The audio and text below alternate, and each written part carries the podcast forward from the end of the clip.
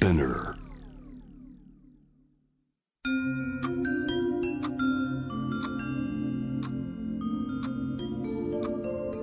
こんなこときっと取るに足らないからと性にまつわることを一人で悩み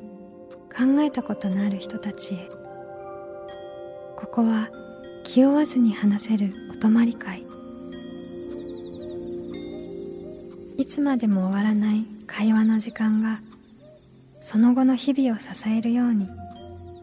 個人的な思いの交換が私たちを救うのだ。私とあなたでおしゃべりを。私たちのスリープオーバー。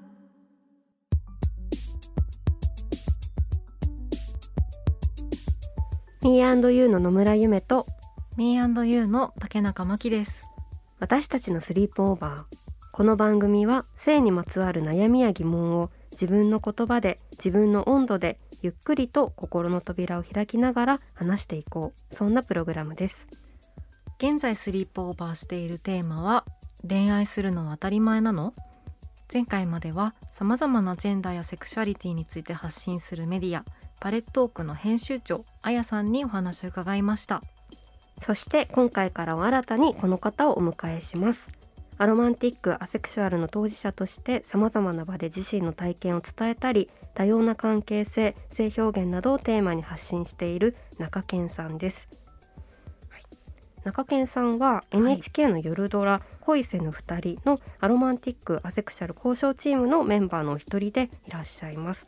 私たちもドラマ見て見いてる。はい、ね続きが気続きになりますね。はい。話したくなるすごくドラマなんですけれども、はい。改めて中堅さんにアロマンティックアセクシャルとはということについてお伺いしながら今回のテーマでもある、まあ、そもそも恋愛するって当たり前なのの、まあ、恋愛感情っていうものがなんかどういうふうにこう捉えているのかっていうことやこう人それぞれまたそういったことも違うんじゃないかとか、まあ、そういったお話もしていきたいなというふうに思っております。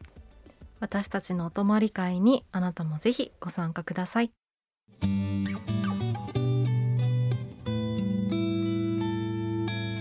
私たちのスリープオーバー今回のテーマは恋愛するのは当たり前なの？です。スタジオには中堅さんをお迎えしています。よろしくお願いしますよろしくお願いします。よろしくお願いししくお願いますします。中堅さんはアロマンティックアセクシュアルの当事者として、はい学校や行政だったりメディアなどであのうん多様な性についてお話しされているかなと思うんですけれども、はい、あの初めにちょっとなぜこうご自身がこう発信されるようになったのかっていうところをちょっとお伺いできたらなと思いました。はい、ありがとうございます。あの私は17歳の時にこう、はいアロマンティックアセクシャルを辞任したんですけど、うん。なんかこうその中でこう SNS とかでこう当事者の方とつながっていく中で、はい。こう交流会とかに参加するようになっていったんですよね。で交流会にこう参加していく中であのよく話題に出てたのがこうアセクシャルっていう風に言ってもはい。全然こう聞いたことないみたいな感じで軽く流されてしまうっていうことであったり、こう言葉自体が知られていないっていう風なことですごくよくこう話題になっていてただやっぱりこう著名人の方がそれを発信してくださったりとかしない限りなかなか言葉って広がっていかないよねっていう風な話があって、はい。で交流会のたびに結構そういう話が出ていたので、うん。こう私の中でこう何かできることあるかなっていうところを考えて、じゃあまあ YouTube とかがちょうどその時こういろいろと発信されてる方がいらっしゃったので、はい。自分でも何かやってみたいなっていうふうなことで、あの当時こう仲間がいたので仲間と一緒に YouTube を始めてうん。で発信をするようになったっていうふうなところが最初のきっかけですね。そのこう辞任をしてでその交流会に参加してそこから発信っていう風にこうはいはい。進んでいったんだなっていう風に思ったんですけど、その前にこうまずこう辞任をする前にこうなんどうしてそういう風にこう気づいていったのかとか、うんうん。もしかしたら何か例えば学校生活であったりとかい。日常の暮らしの中でこう違和感があったりとか、うん。そういうこう気づきのきっかけになったことってあったりしますか、そうですね。結構私がその恋バナとかになかなか馴染めなかったりとか、こう自分は恋愛っていうものがこう分からないっていう風な感覚が一番近いので、うん、そもそも恋バナってどこから恋バナなんだろうみたいなことが分からず、うん、その好きっていう風に言い合ってるのを聞いたりとかして、うん、あ人として好きなんだなっていう風にこう思っていたりとかしたので。こうこそこそ噂話で「まるちゃんがまるさんのこと好きらしいよ」みたいな話とかをしてる時も、それをこう大声で言ってしまったりとかその何をこうこそこそしているのかが逆に分からなかったみたいなところがあって、でそういうところでこう周りから「えっ?」て驚かれたりとか。あとはその、まあ、いわゆる下ネタであったりとか、まあ、その性的な話っていうところも、こう自分は分からなかったっていうところがすごく大きかったので、こうどうどうしようというか、そういった話題が出てきた時に、こう混乱してしまうというか。でその話題になった時だけ馴染めなくてでどんどんこう疎外感を感じていくっていう風なことが、こう一つ自分の中でこうモヤモヤしてた部分だなとは思ってますね。でそれがこう1日2日とかの話であればいいんですけど、やっぱりこう学生時代特に私の学校とかは恋バナとか性的な話みたいなのが本当日常茶飯事だったので、こうほぼ毎日そのどうやって反応しようかなとかあまたこの話来ちゃってどうやって私入ろうかなとかっていうふうなことをこう悩んでいたので。やっぱりこう疎外感っていうところが一番私はこう気づくきっかけにはなりましたね。うんうん確かに学生時代の今お話を伺っていて本当にこう好きな人いるっていう好きな人っていうのがこう恋愛的に好きな人であるっていうなんかいつの間にかそういう了解になってる風だったっていう。本当にそこが難しくて、で具体的なエピソードとかで言うと、はいはい、あの一番最初こうあ周りと違うんだなって思ったきっかけが、その14歳中学2年生の時に、あの当時仲の良かった女の子に、うん、あの告白をしていただいたんですけど、はい、でもそれがこう付き合ってくださいっていう風な一言でうん、でその付き合ってくださいっていう一言を、うん、あのお買い物のお誘いだと思って、で、いいよっていう風に言ったのがきっかけで、うん、えー、交際がスタートしていたらしいっていう風な、ところで。でまあもちろん今思うとすごく申し訳ないなとも思ってはいるんですけど、でそういった状況の中で、こう3ヶ月4ヶ月経っていって、でその子がこう離れていってしまって、であなんで離れていっちゃったんだろうっていうふうなことを、あの共通の友人とかに聞いたら、その交際関係にあるのに何も進展がないからだよっていうふうなことを言われて、でこう構そのみんなの反応が、そりゃそうだよねみたいな感じの空気感だったんですよね。その交際関係にあるのに何も進展ないってそうなっちゃうよねっていう感じで、みんな納得していたので、うん、あこの感覚を知らないのは私だけなんだっていうふうにそこで感じて、でさらに友達すごく大切な友達であることは間違いなかったので、はい、こうその友達をその恋愛というもので失ってしまったというか、うん、でどういうふうに仲直りすればいいかもわからないみたいなところがあってすごくそこでこう2つのショックというか周りと違う自分自身もその一人の友人を亡くしてしまったみたいなことですごくショックだったのは覚えてますね。でも本当になんか高校生中学生高校生とかって、うん、こう彼氏いる彼女いるとか、はい、なんかあの人の好きな人って誰々みたいな、うん、なんか話のテーマの結構大半を占め始める時期というか、うん、本当にわかります。そうですよね、うん、そうなるとなんかもう多分ドラマとか、漫画とかで、こうみんなの共通認識みたいになってしまってるなんか恋愛的なものが、こう全員がそれをするのが当たり前みたいな感じのコミュニケーションが、中高生時代ぐらいなんですかねそういうのがなされ始めるのって。小学生とかはねまた違うのかな、ちょっとずつ高学年とかになってきて、なんかちょっとね、うん。なんというかざわっとし始めるみたいのがでもね誰から教えられたとかでもないのに、うん。なんかムードとしてうん伝播していくみたいな感じがあってもそのそもそもそのムードってなん,、はい。ね、なんだよっていうのうんうんがありますようね。から私はこうムードとかもこう読み取れないところがあったので、うん。いわゆるこうロマンティックとされるムードになったとしても、うん。こうすすごい楽しいみたいなことはあったとしても、ん。それをじゃあ例えば恋愛的な展開に持っていかなきゃいけないみたいなのもわからないので、やっぱりこう進展ってそもそもなんだろうみたいなところだったりとか、こう恋愛に関する掟というか、こうルールみたいなのってなんとなくみんなこう学習していっている感じがあったんですけど、私はこうん友達とかに聞いていったりとかしたんですけど、うん。なかなかそこがつかめず、やっぱりこう感覚的なところも大きいんだろうなっていうふうなこともあって、で感覚的な話ってなると、うん。じゃあ私は何か足りてないのかなとか、欠落してる部分があるんだなっていうふうな方向にこうどんどん行ってったっていうところはありますね。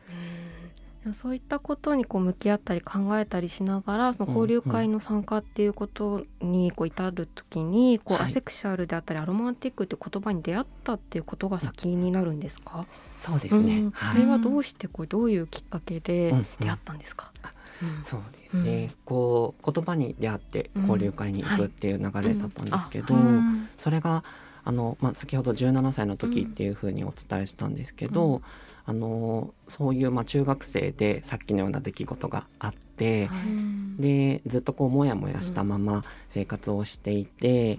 で17歳の時に、うん。あの当時働いていたこうバイト先で,、でそこであの恋バナだったりとか、ちょっとこう下ネタとかで盛り上がるみたいな瞬間があって、でその時にこうすごく信頼している人たちだったので、あの自分のこう思いを伝えてみようと思って、そこまでこう重い感じではなく恋愛とかよくわからなくてみたいな話とか、あんまり興味がなくってみたいなことを話した時にこう人間じゃないみたいだねっていうのをこうすごくさらっとこうカジュアルに言われたことがあって、でそれはこう悪意を込めてでもなかったんですよ。こう本当に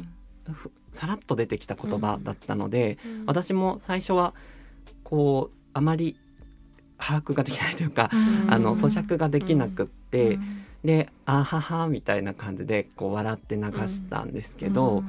でもすごくこうモヤモヤしていてこうすごく溜まってきた状態だったので、その状態でこう人間じゃないっていう風な一言が私的にはすごく刺さってしまって、であやっぱり私って何か欠けてるんだなっていう風なところを、こう言語化されたというか、あそうなんだって現実をこう突きつけられた感覚があってで何かおかしいんだったらちゃんと治療しなきゃいけないじゃないですけど、うん。自分の中で向き合わなきゃいけないっていう風なことを思って、こう本当藁にもすがる思いで、あのインターネットでいろいろ検索をかけていって、ただやっぱ当時本当に情報が少なかったので、うん。今で言うとだから8年前とかですかねとかになるのでうん。本当に情報がなくって、で恋愛わからないとか、あのいろんなワードで調べても、うん。こうトラウマの話その恋愛をしたことがあってで前のその元彼とのそういううん。トラウマでちょっと恋愛聞きたいなみたいな話があったりとか、でもちろんそれはすごく大切な情報であることは間違いないんですけど、ただ私はこれではない気がするっていう風なところで、でなかなかこうヒットする情報がなく、うん。ずっとこうページをめくり続けて、うん。でその中でほんと10ページ目ぐらいとかですかね、にあのアロマンティック・アセクシャルの,、うん。あの掲示板っていうのがあって、うんでそこでこうふと言葉の意味は全然わからないんですけどとりあえず開いてみた時に、私じゃんって思うような発言がたくさんあって、で今まではこうそんなことないよとか、うん。いつかわかるよとか、うんこうまだ出会ってないだけだよっていう風な言葉しか逆にこう聞くことがなかったので、うん。それをこう自分の言葉をそのままに表現してる人がいたりとか、うん。受け止めている人がいるっていうことにすごく驚いて、うん。であ私多分これだっていう風な感覚になって、うん。であそれを表す言葉がこのアロマンティックとかアセクシャルっていう風な言葉なんだっていう風なところで、最初はい行き着いたっていう流れですね。でもその私じゃんっていう風になった時のすごはいい中堅さんのなんかねこう気持ちってね、本当に うん。こううん安心感うん。がすごくやっぱりうん。ほっとしたというか、うんこう絶対に人としておかしいんだ。だからうん。何かどうにかしなきゃいけないとか、どうにかできないかもしれないうんっていうところで、うん。で私は多分一人なんだなっていう、うん。この世においてうん。こういうことを感じてる人は一人なんだなっうんていうふうに思っていたので、うん。なんかそれがこう仲間がいるじゃないですけど、うん。分かってくれる人がいるっていうふうなことをこう感じれただけで、もうすごいこう今まで緊張の糸がずっと続いてたのが、うん。こう一気にほどけていく感覚というか、本当にあの瞬間救われたっていうところが、ううんん記憶としてすごい鮮明にありますね。うんでもそのそこでこうロマンティックアセクシュアルって言葉を知ったっていうのがあると次はい。にそのまた検索するワードも変わってきますよね。あそうですね。うん。で少しずつそのアロマティックとかアセクシャルってなんだろうっていうので、あの調べ始めたんですけど、うんただ本当に当時は情報が少なかったので、うんそもそもそのワードで検索をかけても1ページ満ちるか満たないかあみたいな感じの,、うんあの情報量しかなかったので、うん。こうでなおかつ結構定義とかに関しても、あうん。の人によって違ったりとかはするんですけど、うん。もう明らかにこの定義はちょっと間違ってるんじゃないかっていう風なものとかもインターネット上に載っていたりとかしてうん。でそういうこう本当いろんな情報がうん。あってなおかつ少ないっていう風なところで、うん。結構こう混乱したっていうところはありましたね。確かに改めてこう今こういろいろな調査を行われたりですとか、はこうされて今中堅さんがされてると思うんですけれどもあのアロマンティックアセクシャルっていうのは何かっていうところをはいあのリスナーの方にも改めてちょっとお話しいただけたら嬉しいなと思います。ありがとうございます。えっと、アロマンティックアセクシャルっていう言葉が結構こう初見で聞くと、うん。あの呪文みたいっていうふうに言われることも多くて ああのすごく長い言葉なのであの私も最初こう聞いた時に、うん。なんだろうこの言葉っていう感じがあったんですけど、うんあのまあ、定義としては、うん。そのアロマンティックっていうのが、えー他者に対して恋愛感情を抱かない人のことを指します。はい。でアセクシャルっていうのが、えー他者に対して性的に惹かれない人のことを指している言葉になるんですけど、えっと、これが、えっと、アロマンティックっていうのがロマンティックっていうその恋愛的な要素ですね、うん。恋愛感情を抱くことに対して A っていう打ち消しがついて、アロマンティックっていうところでうん。恋愛感情を抱かないっていう風な、んえっと、前に A がついているっていうイメージです。はいはい。なのでアセクシャルに関してもうん。セクシャル性性的な惹かれに対して打ち消しの A がついて、うん。えー性的に惹かれないっていう風な言葉になっていて、はい。はい、でその定義についても本当人によってあのうん。使う定義はまちまちだったりするので、はい。必ずしもこの定義が全て正しいっていうわけではないんですけど、うん。あの調査とかでは、えっと、この定義を主に使っているっていう風なところですね。うん。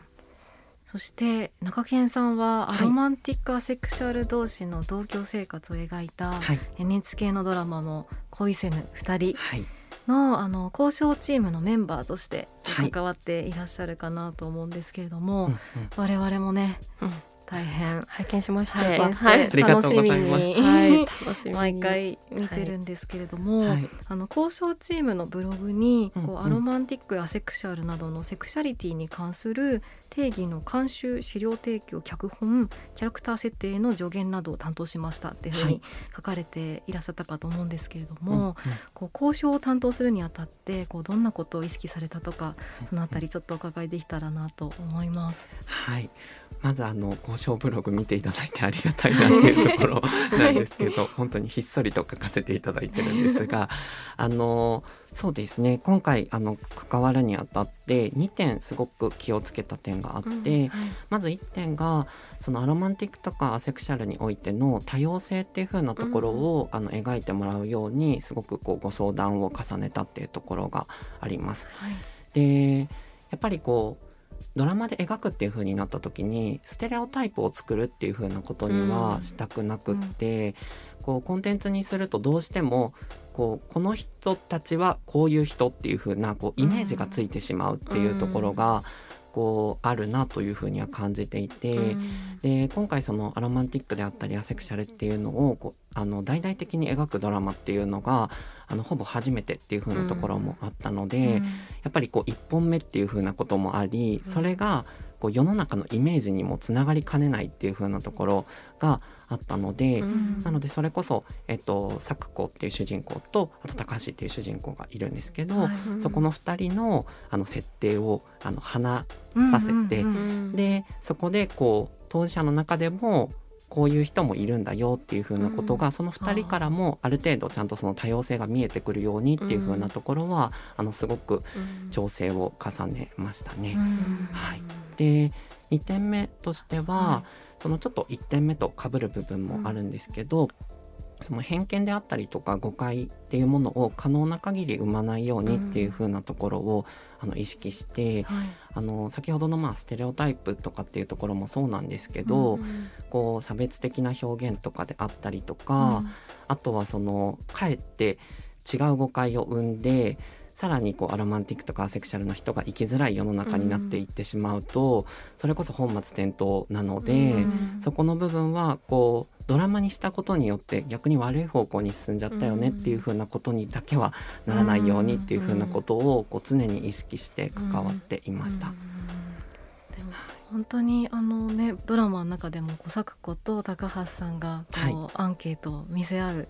あの、はい、場面がすごい印象に残っていてなんかねあのチェック項目がいろいろあったかと思うんですけども、うん、それも本当に2人がなんかこうつけてるのがあなんか違いそうだみたいな、はい、あここまで本当にいろんなグラデーションがあるんだなっていうのがすごいあのシーンですごく分かって、うん、そこから先でまた2人のこう会話だったりとかが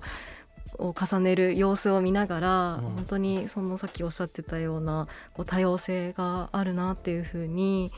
いろんなシーンからすごい感じ取れてすごいでもまさにおっしゃってたような 交渉のあの交渉チームのか、ね、皆様の力がそういったところにこう番組のさまざまなところに生きてるんだなって今伺ってて思いました。とてもなんか今 嬉しいです。すごくあのそれだけ誠実にあの脚本家の方だったり、あの制作陣の方々が取り組んでくださったっていう風な証拠でもあるんですけど、すごく本当にそこはご相談してでこれだとどうしても偏ってしまうからっていう風なことを何回もこう議論を重ねてっていう風なところは丁寧にやったので、なんかこうそこがその見ている人にとってもこう届いているっていう風なことはすごく嬉しいですね。ねすごい感じましたよね。でそのアンケートなんですけれどもその項目の中に例えばこう性的な話をすることに対して嫌悪感があるかとか恋愛の話をすることに対してはどうかとかこうパートナーに関してはどうかとか、そういう項目がこう具体的にあるっていうことでこうよりあ本当にそのアセクシャルアロマンティックっていう言葉としては一つであってまあいろんな人がいるし、さらにそのてなんていうかこうその度合いというか、はい、もう違うんだっていうことがすごく見えるシーンだったなっていうふうに思うんですけども、あれをもともとこうあの家計さんが所属するアズループでのこう団体の調査っていうのが元になってるっていうことなんですかね。はい、そうですね。もともとあの調査をこうされようと思った理由とかそこからもしなんか何が見えてきたみたいなことってありますか、はいはい、そうですね、うん、あの調査を始めようと思ったきっかけとしてはあのそれこそ、まあ、ロマンティックであったりアセクシャルっていう風なところでとにかく情報がやっぱり少なかったっていう風なところで、うん、こう出てくる情報もこうまちまちすぎて、うん、こう何が正しくて何が誤っているのかっていう風なことが、なかなかこう判断が難しいっていう風なところもあって。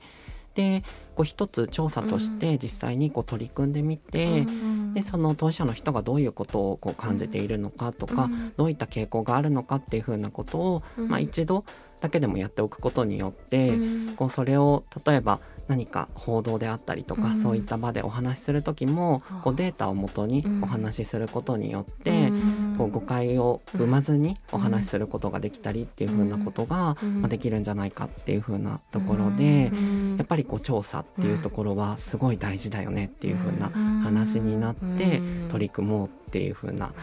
ところで始まりましたね。ですよね、はい、本当にもう声をこう聞いてというか本当に見るともう全然一人一人違うってことが本当に分かったりっていう。本当にすごく感じましたね。この調査の質問を考えるのも2年近く、あのかけてやっていてですごくそれがもう一番難しい部分ではあったんですけどこうそれぞれその調査のメンバーに入っているのが、あのコミュニティですごくこうあの交流会を開いたりして、あの数数の当事者の方々と会っている人たちで一緒に作ったっていう風なところなんですけど、やっぱりこう恋愛っていうものを取ったとしても、じゃあそもそも恋愛って何なのかっていう部分を分解しないと質問にできないんですよね。こう恋愛感情分かりますか？だけの一問だけでグラデーションが見えるかっていうとそうではなく恋愛ってなった時にあじゃあドキドキっていう要素もありそうだねとか。こうそれ以外の要素とかもどんどんこう出していって、恋愛に関する質問だけでも56問ぐらいあるみたいなこうそこの細分化っていう風なところをすごくこう当事者の方から聞いた話とかをもとに、あこの要素で捉えてる人たちいそうだねっていう風なことを全部細分化しながら決めていったっていうところがあったので。いや本当にこうただそれをじゃあ実際に出してみて、うん、であのお答えいただいた時に、はい、やっぱりそこのグラデーションが見えてくるんですよね。そこの細分化した時にあこれもしかしたら無駄だったかもしれないなって思うような、うん、こう細かい質問とかでも、うん、絶対にそこにこううまく当てはまる人っていうのがいて、でやっぱりそこのこうグラデーションがあるんだなっていうふうなことをやっぱ感じれたのと、もうなんならもっともっと多分質問が必要なんだろうなって思うくらいに。本当にそこのこう多様性というか、グラデーションが見えたっていうのは、やっぱ調査をやってすごく大きかったなって感じてますね。かにそれぐらいバクッとしたものをなんとなくこう改めて共有してるんだなとも思いましたし、はい、でも本当にその言葉を細かく細かくというか、うんうん、なんか当てていくというか探していくことって本当に大事なんだなっていうのを思いました。なんかその番組というかドラマの話だとあの最初のキャベツを渡して手をパッと高橋さんが話して咲子は手をね取れるみたいなシーンもアンケートのシーンのところに行ったりするとあ接触っていうものがねあのいいよっていう人とあんまりだっていう人がいてっていうことがまたそこであそうだったんだっていう気づきがあったりなかなかでもねそういうことをこうまたドラマを何度も見返すことでまたすごく見えてくるものがある作品だなとも思いつつすごく今興味深く聞いていました。はい。本当にそこの違いもすごく、うん、あの、うん、意識した部分ではあるので、うん、いや見てくださっていてすごくありがたいなって思いますね。でなんか調査のことでちょっと、まあ、補足じゃないんですけど、あの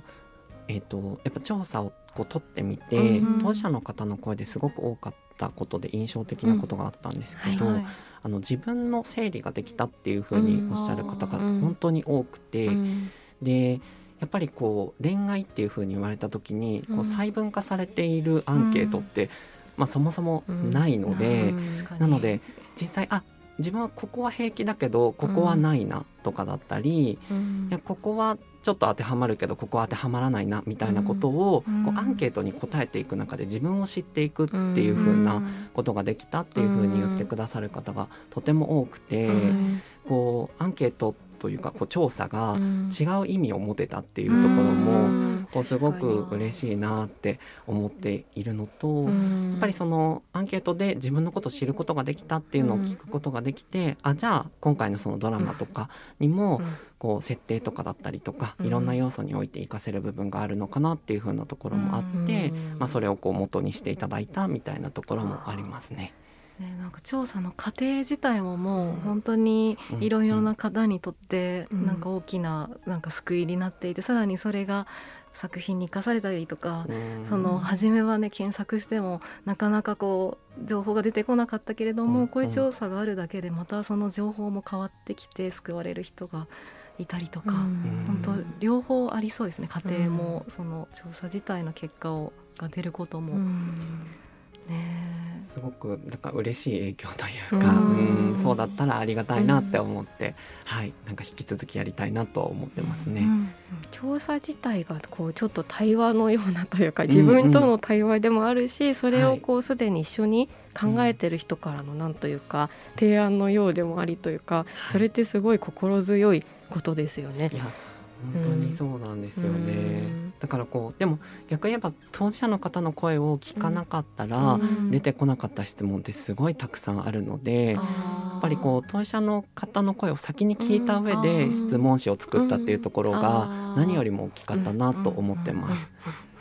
今週も本当にたくさんいろいろなお話を伺ってあのもっと聞きたいことがあるなと思ってるんですけれどもあの次回も引き続き恋愛するのは当たり前なのをテーマに中堅さんとスリープオーバーします。次回もよろしくお願いします。よろしくお願いします。私たちのスリープオーバー。